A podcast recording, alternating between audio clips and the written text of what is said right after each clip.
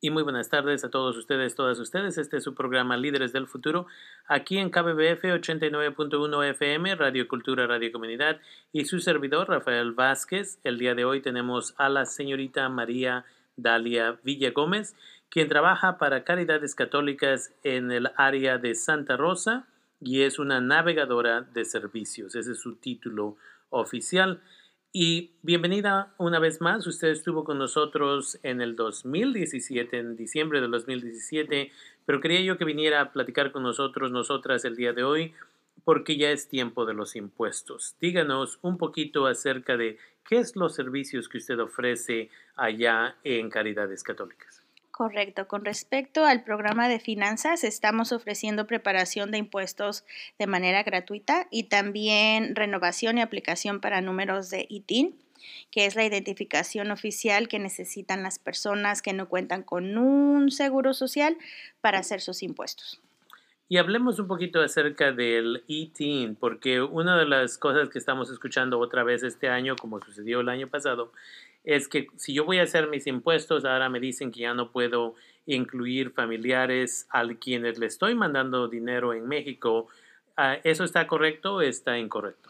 Está incorrecto. Sí se pueden incluir los familiares. Es cierto que cortaron algunos créditos, pero vale la pena ponerlos porque en el área de deducciones a usted le va a, a ustedes les va a convenir porque les van a cobrar menos o les va a librar de pagar en algunos casos. Ya, porque estamos hablando de quién se considera como soltero o soltera, quién se considera como la persona ah, cabeza de familia, como dicen aquí, uh, y todo ese tipo de, de dependientes. y es importante de que la gente sepa una vez más, si yo voy a hacer mis impuestos y me dicen que ya no puedo incluir a esos familiares, ¿qué debo de hacer? A decirles que los incluyan. Usted tiene todo el derecho, de decirles, por favor, incluya a mis dependientes, padres, hermanos, sobrinos o cualquier otra persona a la que usted le esté aportando apoyo económico durante todo el año. Y eso me trae a la otra cosa, y eso es qué tipo de documentos debo de mantener en caso de que haya una auditoría en un futuro y digan, demuéstranos que sí has estado mandando dinero a estos familiares. Lo más común son recibos de por decir FedEx, no recuerdo qué otros nombres ahorita de compañías que usan las personas para mandar dinero, que mantengan los recibos con fecha y la cantidad que les mandaron al, familiar y normalmente el familiar, por ejemplo, en México recibe otro número de confirmación. Si sus familiares le pueden mandar ese número y mantenerlo engrapado juntos, lo único que les van a pedir. ¿Y cuánto sería el mínimo que uno tiene que mandar? Y no estoy seguro si sepa esta información, pero ¿cuánto sería el mínimo que uno tiene que mandar para poder comprobar que sí podemos reclamar a esta persona como dependiente?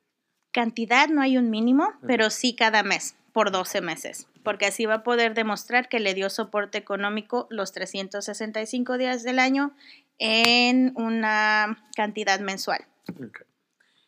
y de ahí, ¿qué otras ah, cosas se necesitan si, por ejemplo, yo soy una nueva persona que acaba de llegar a los Estados Unidos, trabajé el año pasado tal vez cuatro a seis meses, vamos a decir, pero gané suficiente y quiero hacer mis impuestos. ¿Qué es necesario para agarrar o para renovar un ITIN? El pasaporte que esté vigente, eh, matrícula consular en el caso de las personas que son de México. De otros países se va a ocupar su identificación nacional con foto vigente y su acta de nacimiento original. ¿Y cuánto es el proceso para hacer eso? ¿Cuánto tarda? Normalmente una hora por número y una vez acabado el proceso tardan en responder de tres a cuatro semanas. ¿Y con quién puedo hacer este servicio? Porque eh, una vez más, a veces no quieren las gentes que hacen los impuestos, ah, no quieren hacer este tipo de paso, yo diría. ¿Ustedes ofrecen este servicio ahí en Caridades Católicas en el área de Santa Rosa? Sí, nosotros estamos ofreciendo ayuda con procesar los números de ITIN y también con las renovaciones. La ventaja con nosotros es que ahí certificamos los documentos y ellos no tienen que mandar ningún documento original por correo, solamente copias y es gratis. ¿Usted está, tiene un certificado, una licencia tal vez específicamente de el departamento del IRS el cual le da el permiso para hacer ese tipo de certificación. Correcto. ¿Y hay algún lugar ah, o la gente tiene que venir hasta Santa Rosa, a su oficina de ustedes, para hacer esto o van a estar en otras ciudades en el condado en las siguientes semanas, yo diría, donde van a estar ofreciendo este servicio? Lo vamos a estar ofreciendo más que nada en Caridades Católicas y algunos miércoles en Hillsburg. Okay. ¿Y en Hillsburg hay un lugar específico? En la agencia de Corazón Hillsburg. Ok. Ah, entonces, una vez más, para gente que vive un poquito más al norte, me imagino deberían de llamarle a ustedes para hacer la cita para ofrecer ese servicio. Correcto, sí. El número de teléfono es el 707-308-4807. Y si yo no gano mucho dinero y la señora aquí en la esquina o el señor aquí en la esquina me está ofreciendo hacer los impuestos por 150 dólares y vamos a decir yo tengo una familia de tres, es yo y mis dos niños, y nada más gané 22 mil dólares, ¿vale la pena que vaya yo a pagar otros 150 dólares para que me hagan los impuestos o hay otro lugar donde podría yo agarrar este servicio por gratis? Honestamente no vale la pena pagar ni 100 dólares, especialmente con esa cantidad al año.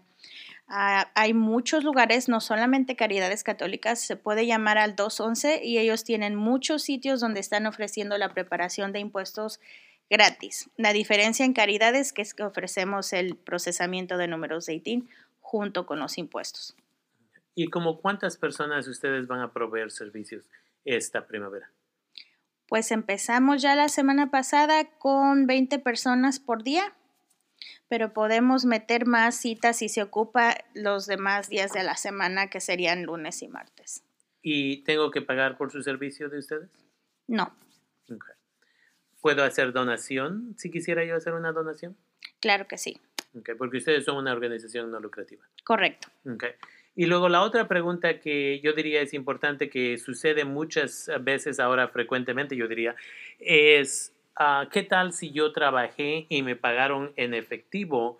Vamos a decir, soy ah, esposa, tengo mi esposo, a él le pagan tal vez con cheque, pero no ganó más que 7 mil dólares, pero a mí me pagaron 15 mil dólares, pero todo era en efectivo.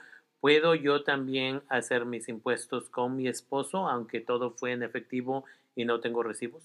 Sí, sí se puede haciendo un papel extra que se llama inventario C. En inglés es Schedule C. Y nosotros podemos instruirle a las personas cómo acomodar sus ingresos y sus gastos para que sea más conveniente al matrimonio.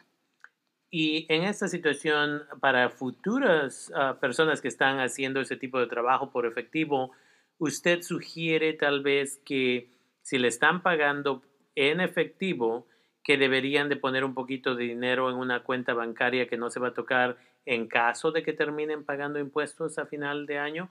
Porque hay gente que me dice, oh, yo gané 60 mil dólares y todo fue en efectivo. Y yo les pregunto, ¿y cuánto ahorró ahí a un lado? Porque va a tener que pagar impuestos en esos 60 mil dólares. ¿Cuál es su sugerencia de usted? Sí, definitivamente. Ahorrar siempre es bueno, no solamente para los impuestos, pero para las emergencias, desastres y etcétera. Pero en este caso, sí, normalmente les recomiendo que ahorren un 10% por lo menos de lo que piensan o proyectan ganar en el año, porque ciertamente sí tienen que pagar ah, impuestos de empleado por su cuenta. Porque yo me acuerdo años y años, décadas tal vez atrás, uh, estaba yo trabajando tres trabajos y en uno de los trabajos yo no me di cuenta todo el año que me daban todo el cheque y no se estaban quedando con ningún tipo de dinero para impuestos federales o impuestos estatales. Y al final de año yo tuve que sacar mil dólares. Eran como 900 para el gobierno federal y como 100 para el gobierno estatal. Y obviamente no tenía el dinero. Y de ahí tuve que hacer un plan de pago con el gobierno federal y para hacer el plan de pago teniendo que pagar con un montón de dinero de todos modos. Entonces es importante de que lo escuchen directamente de usted, de que debe la gente, como usted dice, ahorrar en general y luego ahorrar específicamente para este tipo de cosas. ¿Alguna otra recomendación que usted tenga ahora que estamos haciendo esto de preparación? Y tal vez una de las preguntas que siempre hago es, ¿qué pasa si yo llego a este o yo escucho, vamos a decir, que mi ah, vecina, con quien me llevo muy bien, dice que ella fue y que en un lugar están garantizando 7 mil dólares de regreso ah, si voy y hago mis impuestos con ellos. Y una vez más me van a cobrar 200 dólares, pero los 7 mil dólares están garantizados, no importa cuánto gané, no importa cuántos dependientes tengo. Ah, ¿Cómo reacciono a ese tipo de información? normalmente suena como un fraude porque nadie puede manipular la cantidad que usted va a recibir para que sea más o menos de lo que le toca. Es lo que es. Y lo que pasa con estas compañías, obviamente no puedo decir nombres aquí, pero me ha tocado bastantes clientes que les han cobrado hasta 400 dólares prometiendo que les va a llegar el reembolso antes o les va a llegar más y en absoluto les ha llegado lo que les tenía que llegar en dos ocasiones las he tenido que arreglar y les ha llegado al contrario más cuando se las arreglamos, pero ya les habían cobrado los 400 dólares. No es cierto. Esa es una bandera de alerta roja. Si le están prometiendo más el reembolso, más rápido, es fraude. ¿Alguna última recomendación que tenga para nuestra comunidad? Sí, especialmente para los que son empleados por su cuenta, les recomendaría que usaran las aplicaciones, la tecnología o a la antigüita, como sea, como ellos se acomoden para mantener un récord exacto de sus gastos relacionados con su ah, negocio, del tipo que sea, porque el estar organizado les garantiza que no van a tener que pagar tanto, van a tener un mejor reembolso. Siempre es bueno tener como probar al, ARS y aparte de tener organizados los gastos, muy importante los millajes, especialmente para las personas que manejan Uber o los que transportan este, materiales. Bien, bien importante que lo tengan organizado. Es donde he visto que la gente pierde más dinero cuando no llevan un récord exacto de cuántas millas invirtieron los materiales que usan para sus negocios. Y a veces lo que sabemos es que ahora la tecnología existe ahí, donde no tengo que estar pensando a cuántas millas manejé de aquí a allá y todo eso. Hay aplicaciones donde sí a veces se tiene que pagar, pero a veces ese tipo de pago que hace para mantener esos récords de las aplicaciones del millaje y todo eso también pueden ser una deducción si tiene negocios, Correcto. Y una pregunta bien común que me han estado haciendo los padres de hijos que están en la escuela, mm. si los pueden reclamar después de los 18 los pueden reclamar hasta la edad de 24 años mientras estén bajo a la dependencia de los padres, ellos les hayan proveído sustento económico todo el año, aunque ellos trabajen part-time y lo que sea. Pueden reclamarlos y si el estudiante trabajó y tiene su propia W2, también puede hacer sus impuestos y los dos ganan dinero de diferente manera.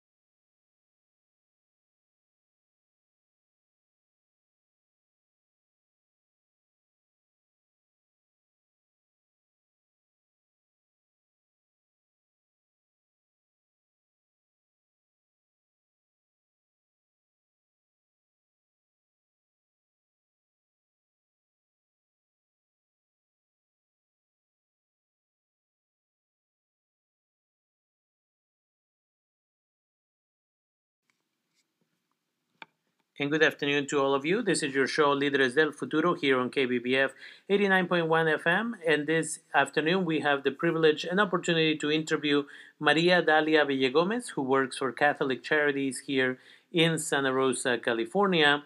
And she is a services navigator within that agency. Uh, thank you for taking the time to come over and have a conversation with us this afternoon. Thank you. And so, what is it that you do over there at Catholic Charities? Uh, I know that you do a lot of things, but what is it that you're focusing on this time of the year? Okay, regarding to financial services, we're focusing on providing tax services for free and also assistance with the process on applying for a new ITIN or to help people to renew their current ITIN. And this n- renewal of the ITIN, it's a newer thing, right? They didn't used to do that before, but now uh, the IRS is expecting people to do that on a regular basis? Correct. It used to be a lifetime thing. You never need to renew it after you obtain your number. But since 2017, they start renewing the numbers every two years.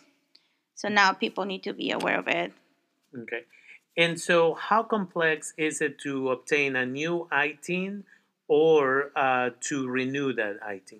To obtain a new ITIN, most of the time people need to bring their passports, um, picture ID, and original birth certificate. Sometimes it's really complex, depends of the country where the people is coming from, and if their dependents living here or somewhere else. Only for Mexico and Canada, the dependents can live outside the United States, and they can still claiming them of getting ITINs for the dependents. Okay. And talking about dependents maybe in other countries like Mexico or Canada, is there a specific amount that people need to be sending to those family members in those countries in order to be able to claim them, or as long as you send some money to them? No, there's no specific amount. As long as you send something every month and you keep your records for the entire year, you will be. Okay, and this is just a simple receipt that you get when you send it either through some type of um, you know service that that sends the money to that country as long as you have that uh, receipt that should be enough for some type of audit? Correct and also the confirmation number that you relative or whoever you're helping receipt after they get the money. Okay and the other piece about that is um, who qualifies as a dependent is it children adults college students, uh, maybe the elderly, who within the home qualifies to be a dependent in that other country? Let's say in Mexico. Parents, uncles, cousins, friends, as long as you're supporting them the entire year economically. Okay. Because I think there was a misunderstanding for a while, and many of us were told that only children uh, who were under the age of 18 uh, and um, what is called and the elderly. Those were the ones that we had been told. And so I know that a lot of people had not been claiming maybe another brother or sister who may be, let's say, 30 or a college student um, that is attending the university, maybe in Mexico. Uh, they had been told that they wouldn't qualify. So it's important that we get that clarification for those individuals. And not only in Mexico, but also in here, many parents didn't claim their kids after 18 because they think they're not allowed to do so. But they can claim their kids until the age of 24 as long as they support them economically through the entire year. And even if they the students um, work, they can do their taxes as well, and both of them can get money in different ways and this is important as well because I have had several students who have come to my office and they say, I, you know, I ask them when I'm when I do their FAFSA application, I ask them why is it that you don't show up in your parents' taxes, and I know you haven't been working, and they'll be like, oh, the person where they do their taxes says that once I'm 18, I no longer uh, I'm no longer able to qualify, and then I have to send them back to have a fight with these individuals because they just don't want to do the work. I also had another one, this is years and years ago, uh, from a person who uh, used to do taxes here in Santa Rosa, where I actually ended up getting on the phone and told this man that either he was going to fix the tax forms uh, and do an addendum, or we were going to take the taxes to somebody else and he was going to have to reimburse us for that other expenditure. And then we were going to report him to the Better Business Bureau and a couple other agencies. And what I found out is in that family, there are seven family members, but there's a space for this, the two spouses, right? Mom, dad in the situation, and then four dependents and this person was just lazy and didn't want to add on another piece of paper the names of the other individual and that was it mm-hmm. and as a mm-hmm. result of that the student didn't qualify for federal financial aid was which is free money from the federal government for the student to go to college all because this individual was too lazy to write another name and social security number on another piece of paper does do you hear of these cases on a regular basis yes more often than I wish. Okay. And, and, the, and the reality is, again, these students get affected as a result of that. They can no longer afford college, maybe, or, um, you know, they just lose on these benefits. And so you're offering the service of assisting people to get an ITIN or renew an ITIN. Do you also assist people with filing taxes in your office? Yes. And how many people can you provide that service for? We started last week, uh, Thursday, Fridays, with 20 people per day, but we can also do extra appointments in other days or later in the day if people need it. Okay. And do you offer the services in your office here in Santa Rosa, or do you offer that service in other locations of Sonoma County? Mostly in Santa Rosa, but we will be some Wednesdays in Healdsburg in Corazon Healdsburg Agency. Okay, so people would have to call your office to schedule that, not just show up to Corazon Healdsburg and expect to receive services the same day, right? Correct. They can call me um, at the 707 308 4807, and I also uh, need to prescreen them before to get the appointment. Okay. But I will be happy to help them. Yeah, to figure out who is going to qualify, maybe who needs to renew their ITIN because maybe it's been longer than two years, all of that stuff. And so yes. that's 707 308 4807. Um, what other recommendations do you have for people now that is tax time? Especially for self employed, I recommend that they organize their expenses and income in a very, very, what should I say, thorough? Yeah. Or, way. Yeah because I noticed that when they don't have, especially the expenses organized, they lose a lot of money, and sometimes they pay money that they shouldn't pay. Yeah, they often what it is is they end up just guessing. I had a mm-hmm. student who filed uh, his taxes yesterday on his own, and then he reached out and he says, "Why is it that I'm only getting eighteen hundred dollars back?" And I said, "Well." You're a student. Did you put your information about your book expenses, your parking here, at the JC, this and that. And I started just naming a few things that I know he could have claimed because of the uh, 1098T. And then he was angry with himself because either he's going to have to let it go or he's going to have to do an addendum to his taxes now because he didn't know. He was just trying to do it on his own, but he didn't maintain any of those records, any copies of the receipts from, from the books that he bought or any of the stuff which could have added. I now that I remember, he also bought a laptop that was worth two thousand dollars. He didn't put that expense as part of his educational expenses in there. This is his first year in college. There's the um, there's another ex, uh, deduction which is the educational deduction. I forget the exact uh, name of it. And again, people are losing money, hmm. and they're just giving it for free to the federal government simply because they don't seem to know what they're doing. That's why I'm grateful that your organization, specifically, that you always go above and beyond to be able to do the ITINs, to be able to do uh, taxes for people, especially the most needy. And uh, you and I were talking, I think it was a couple of days ago, about people who are indigenous, who don't speak uh, English, perhaps, or maybe they speak limited Spanish because their language may be Mixteco, Zapoteco, Triqui, or some other language that is not Spanish.